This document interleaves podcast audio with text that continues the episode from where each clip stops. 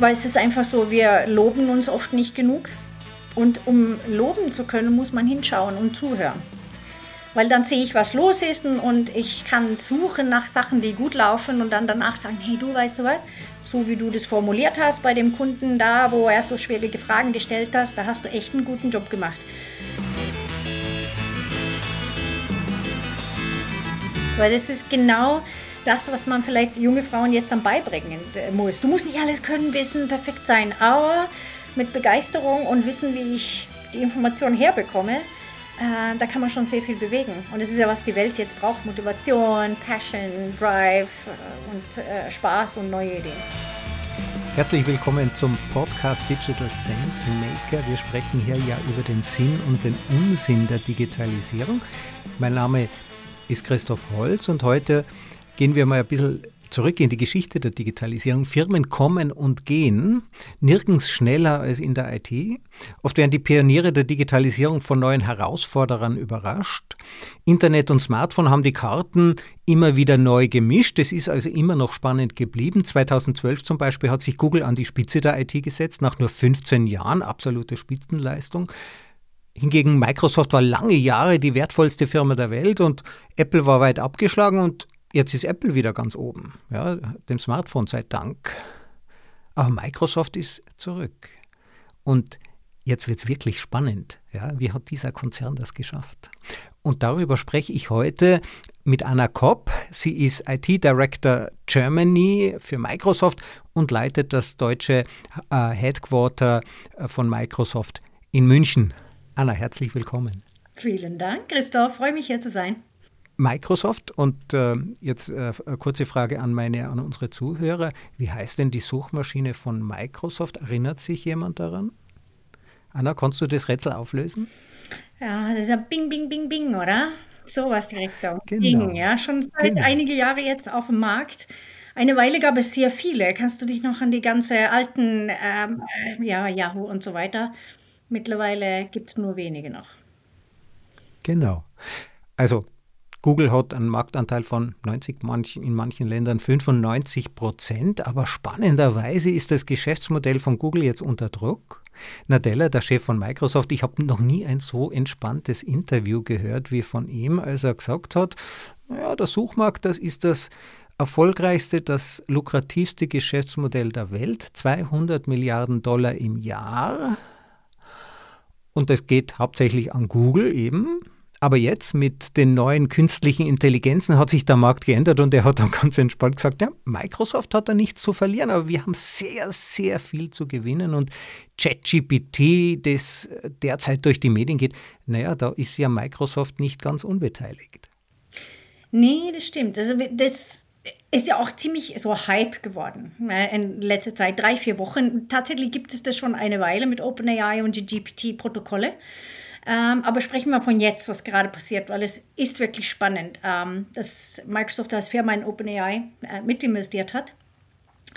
Ähm, und ich habe auch schon Munkeln gehört, nenne mal so, dass äh, das ein bisschen Druck ausübt. Und das Spannende bei der Sache ist ja, das ist eigentlich ist es hat mir gerade jemand vor einer Woche so gefragt, hm, Search und was soll dabei neu sein? Search und Search, das ist kein Search mehr. Vielleicht ist das so wie hm, äh, ja, Fax und E-Mail. Also alte Search, eine alte Suchmaschine, das wird irgendwie mal wie das Fax irgendwie zur Seite gestellt, weil man chattet dann halt, um Antworten zu bekommen.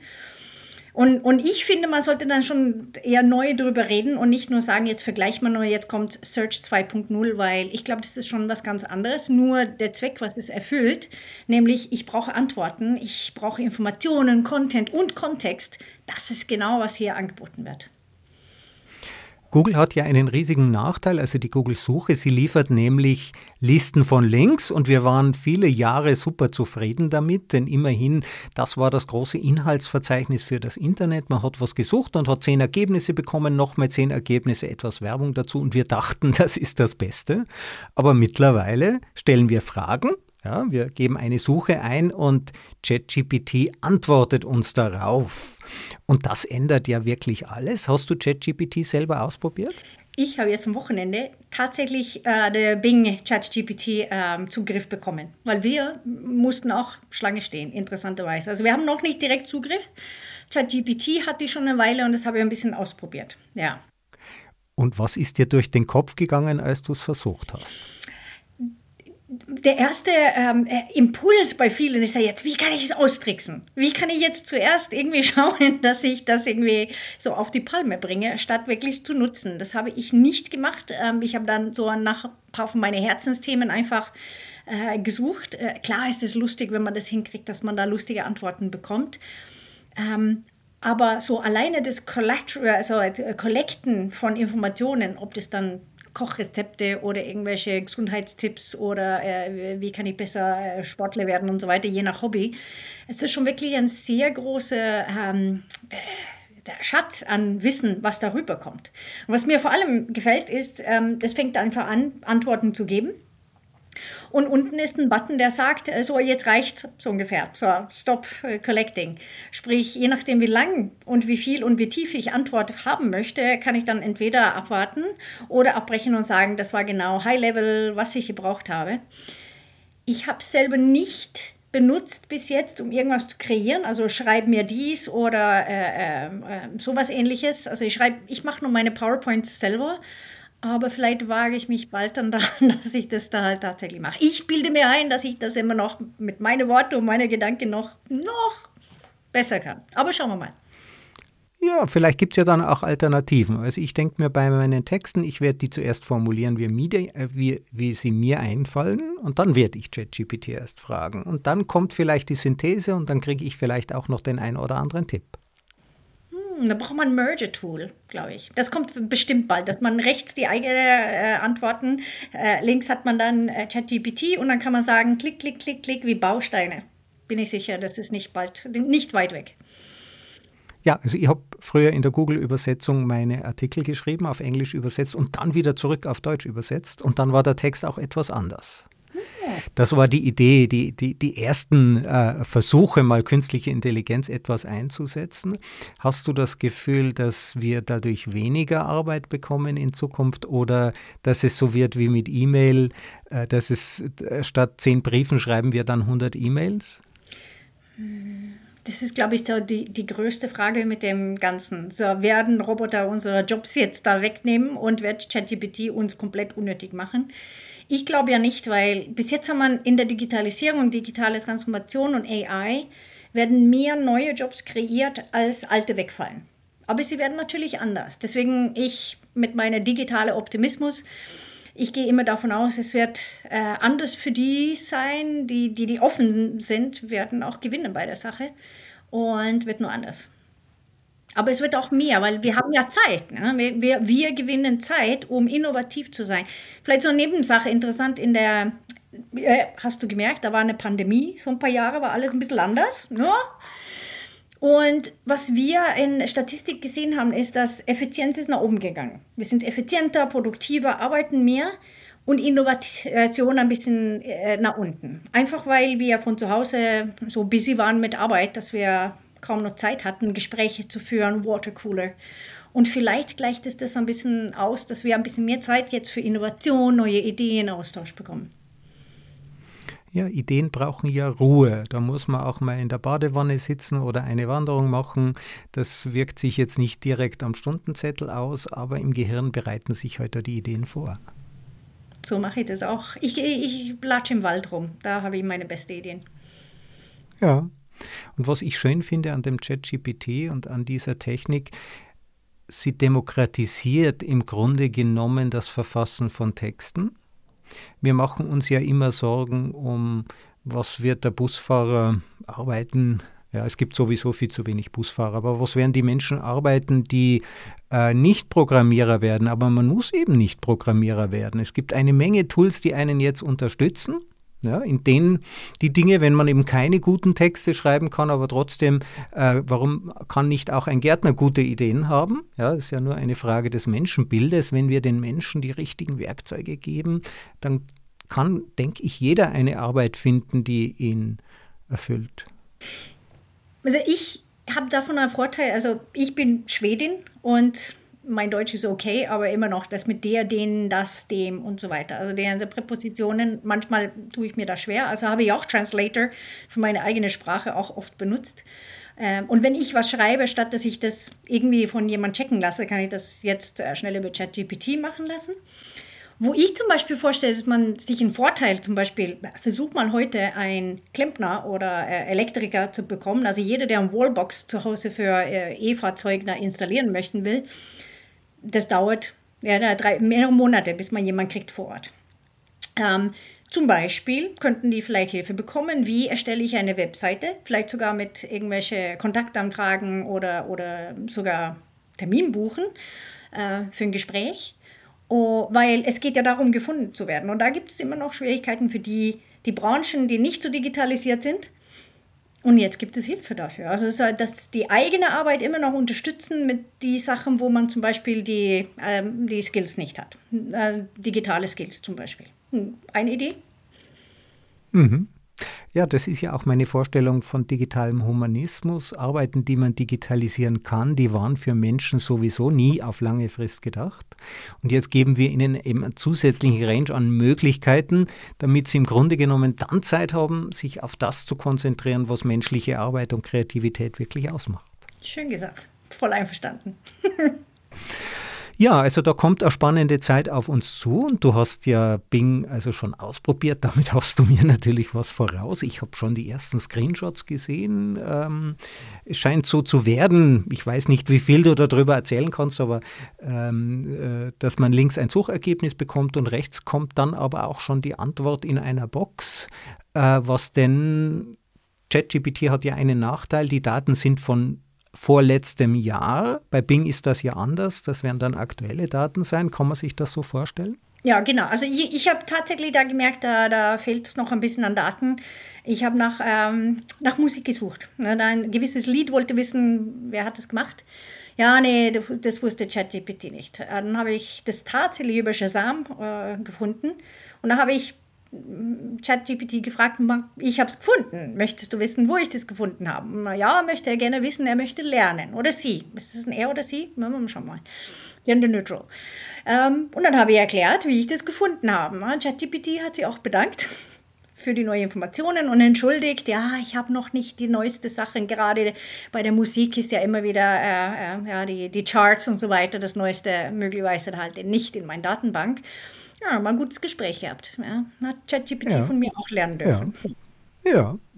Und wie du gesagt hast, nach, ich glaube, 15 Iterationen Nachfragen ist dann vorbei, denn die künstliche Intelligenz verliert ja auch irgendwann den Faden. Das sind ja enorme Rechenleistungen, die dahinter stecken. Auch da muss man immer schauen, dass eben die Höflichkeit gewahrt bleibt, die Menschenwürde gewahrt bleibt. Da haben wir ja sehr viel dazugelernt.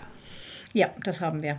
Und klar, dafür muss gesorgt werden mit Responsible AI. Kommt ja auch neue ähm, EU äh, Regulations jetzt demnächst, die in jedes Land dann auch adaptiert werden muss. Ich glaube, eines der größten Notwendigkeiten, das jetzt schon zu regulieren, weil in zehn Jahren ist es out of the box äh, und ähm, Dschungel out there, dann werden wir das nicht mehr äh, einbremsen können. Ja. Jetzt Google verdient ja ähm, ich weiß nicht, 80 Prozent seines Umsatzes mit Werbeeinnahmen. Bei Bing ist das ja auch so, man kann dort Werbung schalten. Ähm, und wir erleben jetzt in meiner Branche bereits, dass jetzt erste Budgets äh, äh, zu Bing wandern, weil man sich denkt, da muss man jetzt rechtzeitig äh, investieren. Ähm, aber wird es denn überhaupt noch Platz geben für Werbung? Hast du welche gesehen auf den ja. Prototypen? Ja, schon, aber Werbung äh, mittlerweile, ich will ja auch nicht eine Linkliste sondern ich will ja auch schon ein bisschen eine, eine Richtung äh, nach dem, was ich suche, haben. Also, dass ich ja auch da äh, Anleitung bekomme. Und ähm, ich weiß noch nicht, wie das aussehen wird, aber ich glaube, das wird sich extremst viel wandeln, weil es ist, er steht ja jetzt ganz am Anfang. Und das, was wir heute sehen, das wird mit Sicherheit in sechs Monaten auch anders sein, je nachdem, wie das Business Model sich dann entwickelt weil es muss ja für alle lohnen, sonst ähm, treibt man das nicht weiter. Und vor allem so dieser, der, der Sinn und das, was die User, Kunde ist König. Hm, denkt mal, man muss sich adaptieren und schauen, was funktioniert und was nicht. Ein bisschen experimentierfreudig sein, wenn man sich das leisten kann. Also schauen wir mal, aber da kommt noch einiges dazu, würde ich sagen. Jetzt ist Microsoft durch diese Kooperation äh, mit äh, GPT, also mit OpenAI, die Firma dahinter, an dieser Entwicklung ganz an der Spitze vorne mit dabei. Ja, also die Gerüchteküche kocht, es ist super spannend. Das kommt aber nicht ganz von ungefähr. Microsoft hat vor einigen Jahren für mich eigentlich unsichtbar, ich habe das dann irgendwann mal mitbekommen, einen Imagewandel hingelegt. Ja, von einer Büro, einer etwas biederen Firma zu einem coolen Unternehmen. Wie ist euch das gelungen? Ich bin jetzt 19 Jahre bei der Firma. Äh, das ist so lang, dass ich da schon einiges erlebt habe und äh, am Anfang, wo ich da angefangen habe, ähm, das ist ein bisschen so ein, so ein Fun Story.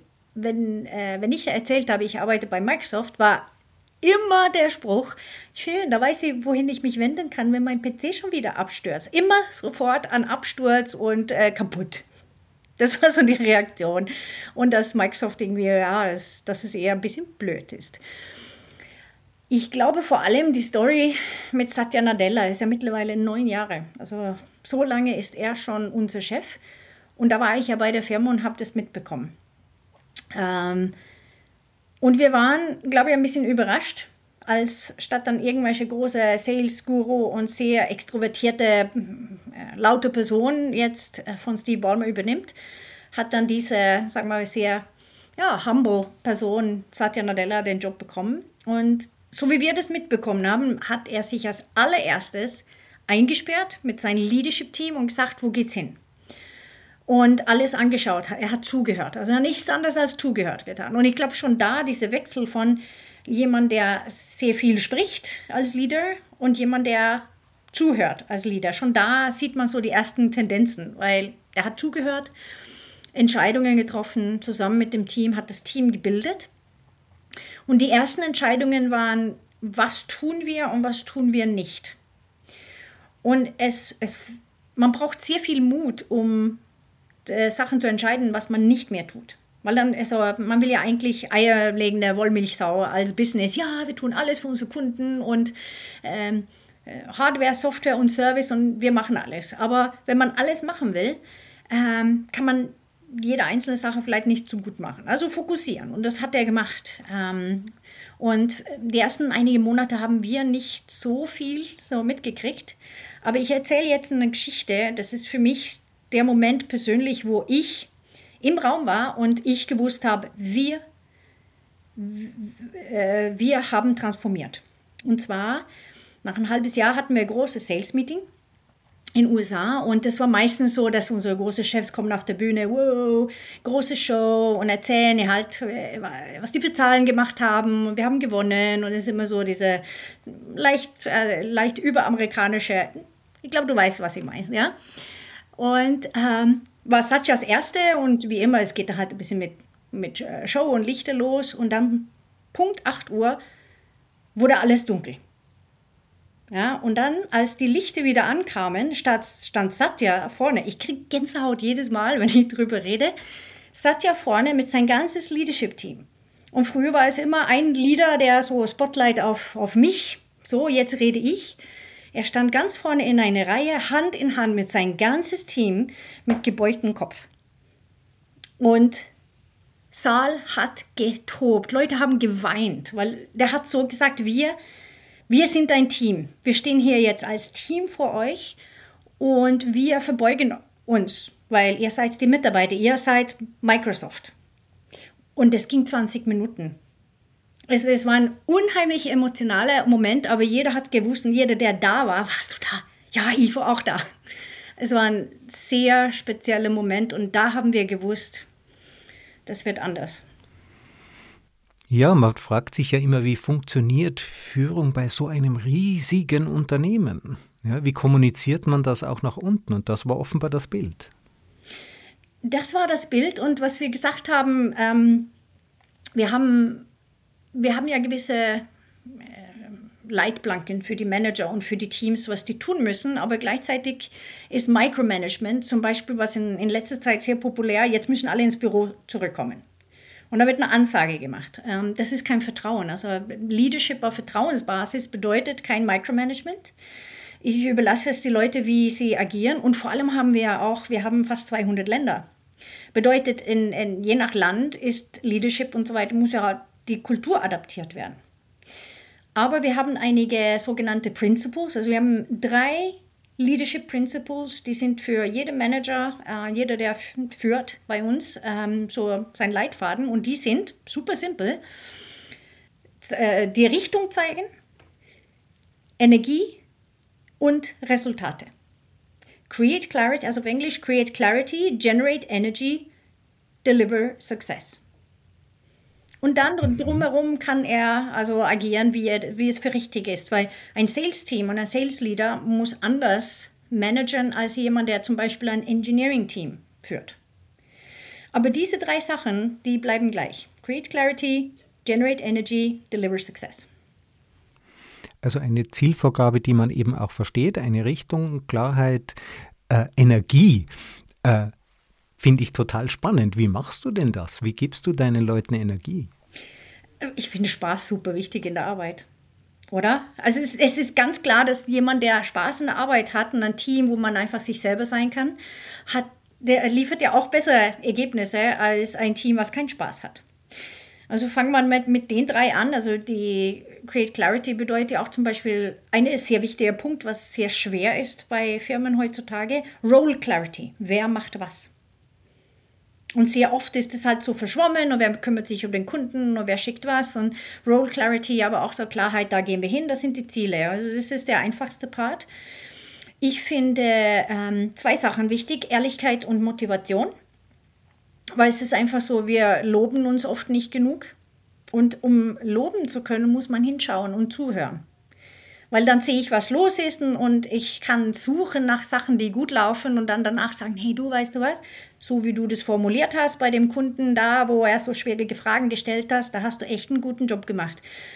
Ähm, und das wollte ich dir einfach sagen. Also verschiedene Arten von Motivation. Ich finde es wichtig, sich selber sein zu können, so sein zu können, wie man will, wie man ist, Authentizität. Weil wenn ich mich verstellen muss, dann muss ich immer darauf achten, dass ich die Persona wahre, die ich vielleicht versuche darzustellen. Und das zieht sehr viel Energie. Ähm, ich finde auch Vertrauen ist auch eine Sache, die sehr motiviert, weil wenn ich nicht vertraut werde und jemand immer hinterfragt, warum hast du so, hast du gearbeitet, was hast du gemacht den ganzen Tag, ähm, dann fühle ich mich auch nicht so wertschätzt. Und das sind so die Sachen, die sehr viel Energie bringen. Also Spaß muss nicht immer äh, Bier nach vier sein.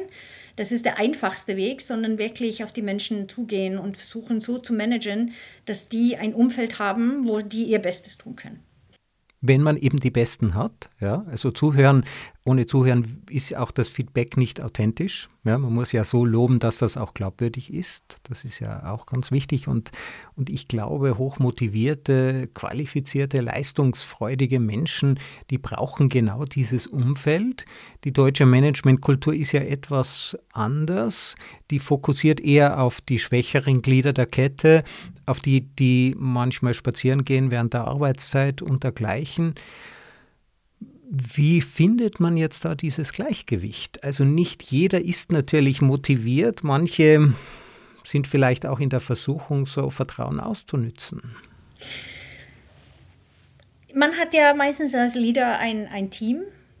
Ich habe selber immer auf meine Besten auch fokussiert, weil die will ich ja weiterentwickeln. Also, dass ich da einen Fokus auf meine Besten und die, wenn jemand schwächer ist oder das sag mal so, seinen Job vielleicht nicht so gut macht und es auffällig ist, dann denkt man ja meistens, und vielleicht ist es etwas extra deutsch, aber ja, die kann nichts, er taugt nichts. Aber meistens gibt es ja Gründe dafür, wo man Fragen stellen kann. Zum Beispiel hat derjenige die Tools, die er braucht. Das ist fast der größte Problem. Ich die, die Tools sind zu langsam und tun nicht, was die sollen. Und das ist sehr demotivierend und ich werde langsamer. Hat die Person die Trainings bekommen? Was die brauchen. Und wenn wir jetzt Agile, äh, jede zwei Wochen kommt ein neues Tool, jedes Quartal ein neues Release, ich muss alles wissen, um meinen Kunde gut halt zu bedienen. Ich muss einfach sehr viel lernen, immer dieses wiederholte Perpetual Learning. Und das ist auch wichtig. Wenn jemand die Trainings nicht bekommen hat, dann hat er vielleicht auch Schwächen oder Schwierigkeiten, da weiterzukommen. Und sonst Fragen zu stellen, also nicht ähm, assume good Intent. Also eher davon ausgehen, diese Person braucht wohl mit irgendwas Hilfe. Ist es privat, ist es beruflich, kommt er im Team klar, wo könnte es haken, bevor man davon ausgeht, dass es das einfach ein Problem gibt. Ähm, faule Leute haben wir sicher auch. Das, das gibt es überall. Und wenn man merkt, dass das dann tatsächlich das äh, Problem ist, dann ist es auch ein interessantes Gespräch, weil es gibt wenige Leute, die nicht sehr fleißig sind, wenn die irgendwas machen, was ihnen Spaß macht und Passion. Sprich, dann ist der vielleicht dann halt, die, ein Job wandelt sich und macht keinen Spaß mehr. Thema Spaß hatten wir schon. Und Spaß sieht unterschiedlich aus oder Passion. Ich kann ein Beispiel geben. Ich hatte einen Kollege, der auf der technischen Seite, aha, äh, sag mal, ging nicht ab wie eine Rakete, außer es ging um äh, Sustainability, Umwelt und so weiter. Also alles, was dann irgendwie Klima und äh, Sustainability, oh, da ist er aufgeleuchtet. Und dann haben wir tatsächlich dafür gesorgt, dass, äh, dass dieser Kollege irgendwann mal einen Wechsel machen konnte, wo was offen wurde, weil es war ganz klar, da hat er echt Gas gegeben, ähm, weil der Passion da war. Und es ist auch eine Frage, so macht es dir Spaß und wenn nicht, was macht dir denn Spaß von morgens bis abends? Ich denke auch, ja. Also für jeden ist ein Platz da und äh, der Goethe hat ja schon gesagt, man soll die Menschen nicht so, es wäre ungerecht, die Menschen so zu behandeln, wie sie sind. Man muss sie so zu behandeln, wie sie sein sollten. Ja, man muss ihnen auch eine Chance geben, man muss Möglichkeiten finden. Man kann da, oder das ist die Kreativität der Führungskraft, die Leute doch zu motivieren, finde ich sehr schön. Wie hoch ist denn der Frauenanteil bei Microsoft?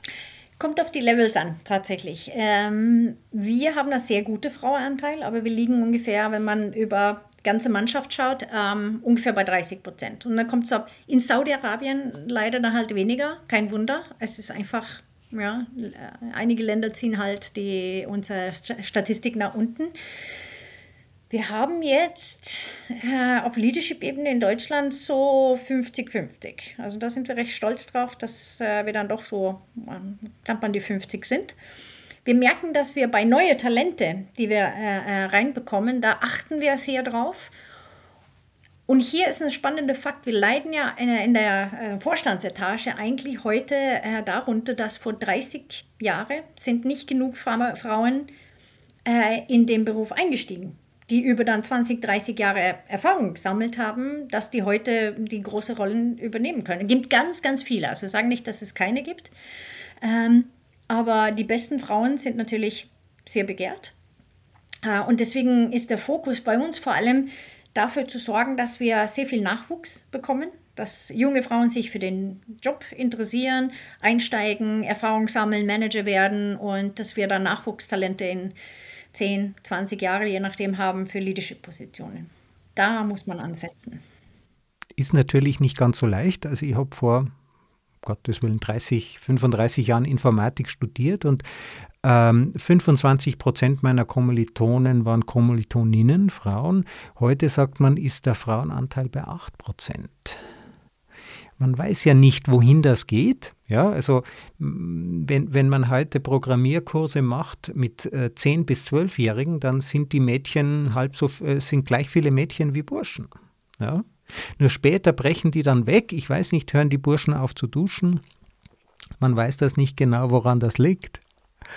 Aber ist das, ähm, ist, ähm, oder? Also man sagt ja oft, für Frauen sind auch ähm, äh, äh, von den Studiengängen eher Social Sciences, äh, äh, eher medizinische Berufe. Also es scheint schon auch ein, ein gewisse, ge, gewisse Vorlieben zu geben. Äh, merkt ihr das auch?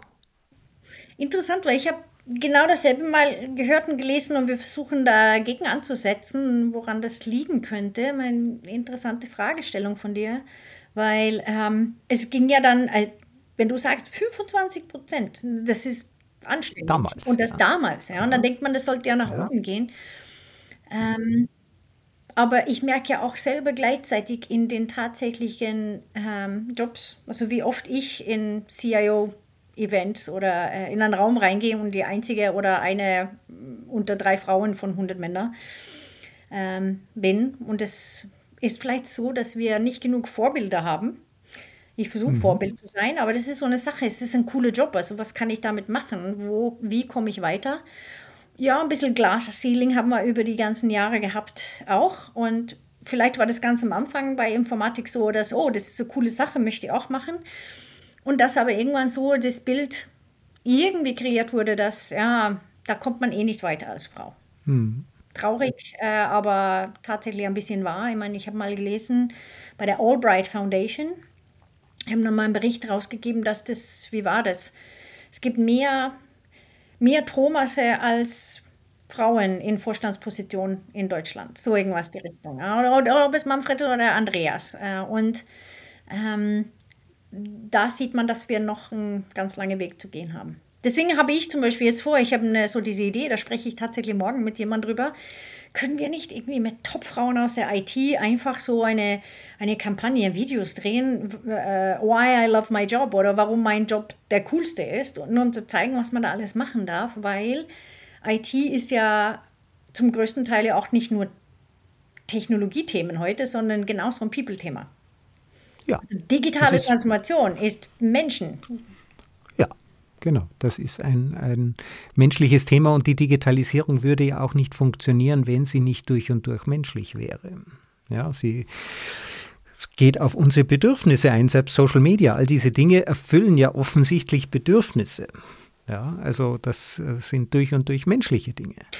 Ja, jetzt verrate ich dir was hier, was ganz Spannendes. Also ich sage es immer ein bisschen reißerisch, aber ich erkläre das gleich. Microsoft, das größte IT-Unternehmen der Welt, hat kein IT. Bing. So, das können wir so ein bisschen sacken lassen. Wir haben uns als Organisation tatsächlich umbenannt ähm, und wir nennen uns Microsoft Digital Employee Experience. Sprich, statt Informationstechnologie, Employee Experience. Wir haben sogar die Menschen in unser, unser Organisationstitel reingebracht. Ich finde das ziemlich cool, weil wenn ich dann erkläre, was ich tue und was mein Mandat ist bei Microsoft, habe ich ein ganz anderer Angle, als was ich früher hatte. Ich finde es gut. Wie findest du es? Mhm. Ja, also ich es, es geht ja immer um die Erfahrung, die wir machen. Die Technik ist ja immer ein Werkzeug. Ja, sie dient dem Menschen, so wie die Wirtschaft dem Menschen dient. Diese Dinge sollen unser Leben leichter machen, tun sie nicht immer. Ja, also es, äh, das ist eben so, aber in, in, vielen Dingen machen sie einfach Spaß. Und wenn die Erfahrung stimmt, dann, äh, äh, ja, was, oder es, es geht um, ja, unsere Lebenszeit ist begrenzt äh, und damit äh, sollten wir möglichst viele gute Erfahrungen machen. Ganz genau, schön gesagt für dich selber. Wie bist denn du in dieses Thema reingekommen? Informationstechnik, war das für dich äh, der Einstieg oder, oder ganz was anderes? Wie bist du bei Microsoft gelandet am Ende? Uiuiui, die Geschichte ist ja ziemlich wild eigentlich, wie ich überhaupt in, der, in die, diese Industrie reingekommen bin. Also ich kam, äh, es fing damals an, ähm, wo ich so 20 war, Schweden 1990. Ähm, da wurde klar, dass wir EU-Mitglieder werden, 95. Und die Universität Stockholm haben entschieden, also wir brauchen EU-fähige Leute und haben ein Privatinstitut gegründet, wo die Leute sehr schnell, also es war sehr hart, von 8 Uhr morgens bis 10 Uhr abends ging es jeden Tag, alles in drei Sprachen. Und dann war man nach einem Jahr fertig. Also kein in dem Sinne volles Studium, aber so Berufsschule sozusagen auf Universitätsebene, ähm, dass man ready war. Ja, war hart. Und ähm, das habe ich damals gemacht und bin nach ähm, äh, so in München gelandet. Also war dann halt äh, Auslandssemester in Brighton in England und äh, München. Ich wollte eigentlich nach England und bin dann hier gelandet. Ähm, und ähm, als ich dann hier bleiben wollte, da habe ich gedacht, ja, zuerst schnell irgendein Job, Hotel für ein paar Monate und dann angefangen so zu suchen. Und ähm, hier gibt es ja damals populär Zeitarbeitfirmen. Da hat man Fachkräfte gebraucht und das war die beste äh, Lösung, um Leute auszutesten, ohne eine, ein, äh, was man sagen, der, der Probezeit da halt zu geben. Einfach von Zeitarbeitfirma und ich wurde zu einer Firma geschickt. Die haben Silikon gemacht, also irgendwas mit Silikon. Und ich habe ja, damals gab es kein Internet. Ich konnte also nicht recherchieren äh, was das für Firma ist, wo ich ein Bewerbungsgespräch habe, aber so irgendwas mit Silikon. Ja, Duschen habe ich gedacht. So Silikon in, in den Ecken. Das war Silicon Graphics. Müsstest du ja dann kennen, ne? SGI. Äh, und ich komme da rein und so, ey, cool, Computer. Ich dachte, das war Duschen-Silikon. Von daher, also ganz erfreut. Und das hat man wohl gemerkt, äh, wie glücklich ich war, da zu sein, als ich den Job gleich bekommen habe und im Prinzip dieselbe Woche da angefangen habe. Und da, so bin ich dann eingestiegen. Silikon. Silicon Graphics. Silicon, äh, ja. Gibt es die Gibt es die Firma noch? Die wurden aufgekauft, schon vor einigen Jahren. Mhm. Ja. Und ich, ich bin dann weitergewandert, das ähm, hier Münchner Raum Grasbrunn, also statt links in der Tiefgarage rechts zur Sun Microsystems, auch ein Unix-Unternehmen damals. Da war ich auch äh, einige Jahre, um 2000, so Dotcom-Boom, ein paar Startups und kleinere Unternehmen. Und dann wurde ich 2004 geheadhuntet von Microsoft und bin da eingestiegen. Und tatsächlich im Sales und Services, also ich war 16 Jahre im Sales insgesamt. Und äh, alle meine Rollen waren dann in Sales, Services, Operations. Ich, äh, als ich bei Advertising und Online, also das Bing-Zeug, ähm, hatte ich eine globale Rolle als Customer Satisfaction Manager für, ähm, für unsere Kundensparte. Und das wurde abverkauft an AOL, äh, damals 2014. Und da war ich dann intern auf der Suche, also mein Job ist weggefallen und dann bin ich ähm, sogenannt, ja, die Story ist etwas lustig, also Accidental CIO, aber ich habe mir auf irgendeinen Titel, so Director-Titel beworben. Ähm, der ging so: Area Capabilities Lead User Experience Services Field IT Director Germany. Ja, Mouthful. Und ähm, da habe ich mich beworben, das hat auch geklappt. Und so bin ich dann in den IT hier reingekommen. Finde ich super. Klingt auch ein, ein wenig nach Silikon. Es klingt, klingt schwieriger. Jetzt erlebst du diese Entwicklung schon sehr, sehr lange. Ja, wir mhm. sind ja beide in dieser Branche, erleben die mit. Jetzt sehen wir gerade die künstliche Intelligenz, wie sie sich verändert. Hast du eine Vorstellung, eine Idee, wie es jetzt weitergeht? Also wie wird sich unsere Arbeit verändern? Wie wird die Technik sich verändern? Was sind so deine Vorstellungen davon, wie das in Zukunft aussehen kann? Ja, ich träume einfach sehr viel. Ähm, dadurch, und das hast du auch am Anfang ja auch erwähnt, dadurch, dass ich ja auch Niederlassungsleitung bin, also ich bin ja auch für unser Workplace zuständig und habe sehr viel über die, die letzten Jahre durchgemacht. Also die Pandemie, von zu Hause arbeiten, wie können wir das ermöglichen, Technologie, ähm, aber auch die Ausstattung und so weiter. Arbeitsplatz ist, wo Menschen zusammenkommen, entweder virtuell oder vor Ort. Einfach so. Und klar wird sich schon einiges jetzt verändern, aber so wie ich immer in meiner Keynote spreche, also mein, mein neuestes Programm heißt Digitale Optimismus worüber ich spreche, weil ich sehe, es gibt so viele Möglichkeiten und Chancen, wenn man einfach offen ist und authentisch ist und Mensch sein.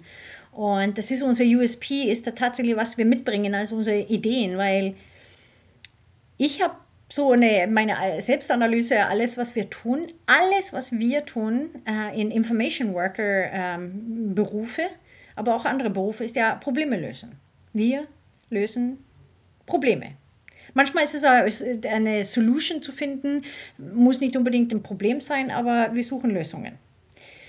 Und wenn ich meine Persönlichkeit mitnehme und wenn ich diverse Teams habe, Diversity, Inclusion, verschiedene Menschen um mich herum als Firma, dann kriege ich ja viel unterschiedlich, viel mehr unterschiedliche Lösungsansätze, als wenn alle gleich sind.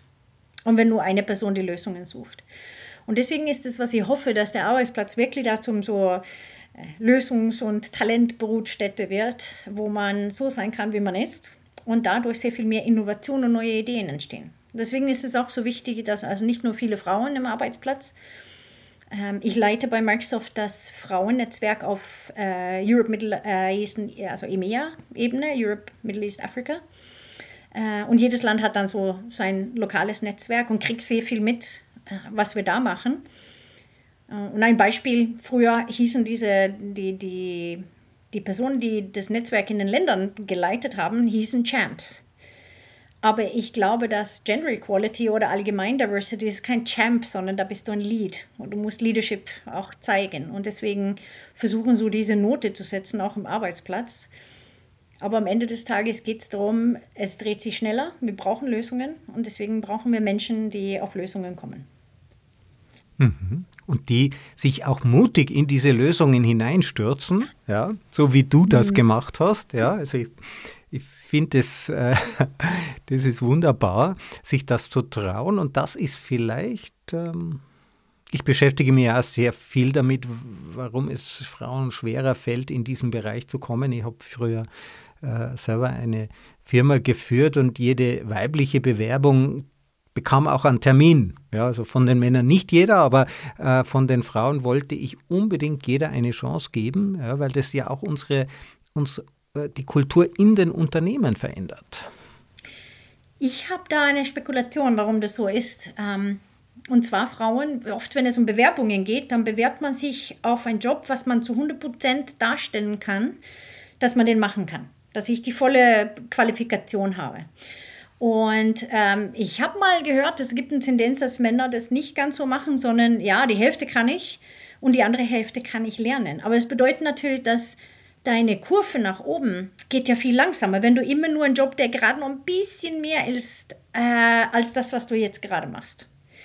Äh, statt, ja, die Hälfte kann ich, so habe ich diesen Job hier zum Beispiel, das habe ich genauso erklärt, ja, die Hälfte kann ich äh, und die andere Hälfte, das habe ich schon mal gemacht und das kann ich konnte ich darstellen, ich kann das lernen.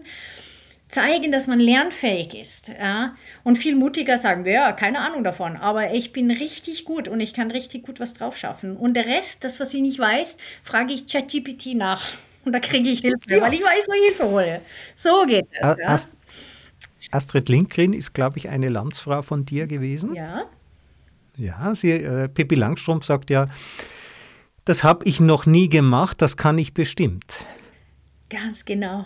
Ach, ja, das wäre das richtige Motto. Ja, das sind, ähm, aber das ist eine männliche Eigenschaft. Also wenn mich jemand fragt, möchtest du eine Keynote halten über ein Thema, dann sage ich, habe ich noch nie gemacht, das kann ich bestimmt.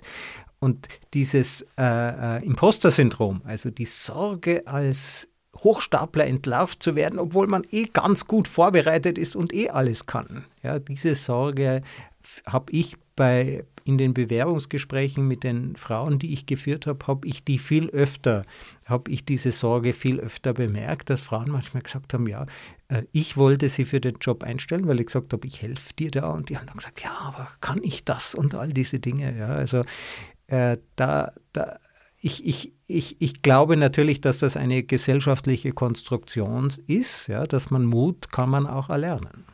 Hm, ich wünsche mir, ich hätte mich bei dir beworben, weil da das Gespräch hat das jetzt viel Spaß gemacht. Aber schön, dass du es sagst, weil das ist genau das, was man vielleicht junge Frauen jetzt dann beibringen äh, muss. Du musst nicht alles können, wissen, perfekt sein, aber mit Begeisterung und Wissen, wie ich die Information herbekomme, äh, da kann man schon sehr viel bewegen. Und das ist ja, was die Welt jetzt braucht: Motivation, Passion, Drive äh, und äh, Spaß und neue Ideen. Ja, wir brauchen ja nicht jemanden, Mit einen, der alles kann. Wir brauchen Teams. Ja. Kooperationsmöglichkeiten. Einfach. Ja, genau. Gut. Ja, Anna, vielen herzlichen Dank, dass du in meinem Podcast zu Gast warst. Es war ein sehr anregendes Gespräch. Wir haben uns ja ein wenig in der Geschichte von Microsoft gestöbert, uns aber auch die großen Dinge oder Microsoft ist zurück. Ich sage ganz gerne, das Imperium schlägt zurück. Wir werden sehen, was daraus wird. Ja.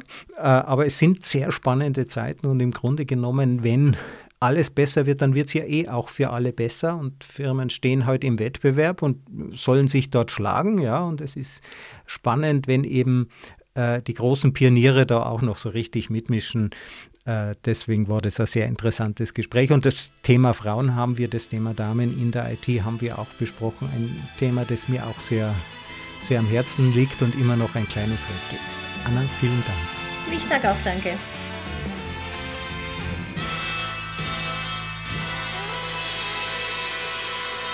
Diese Folge wurde präsentiert von Auf Wellenlänge. Www.aufwellenlänge.de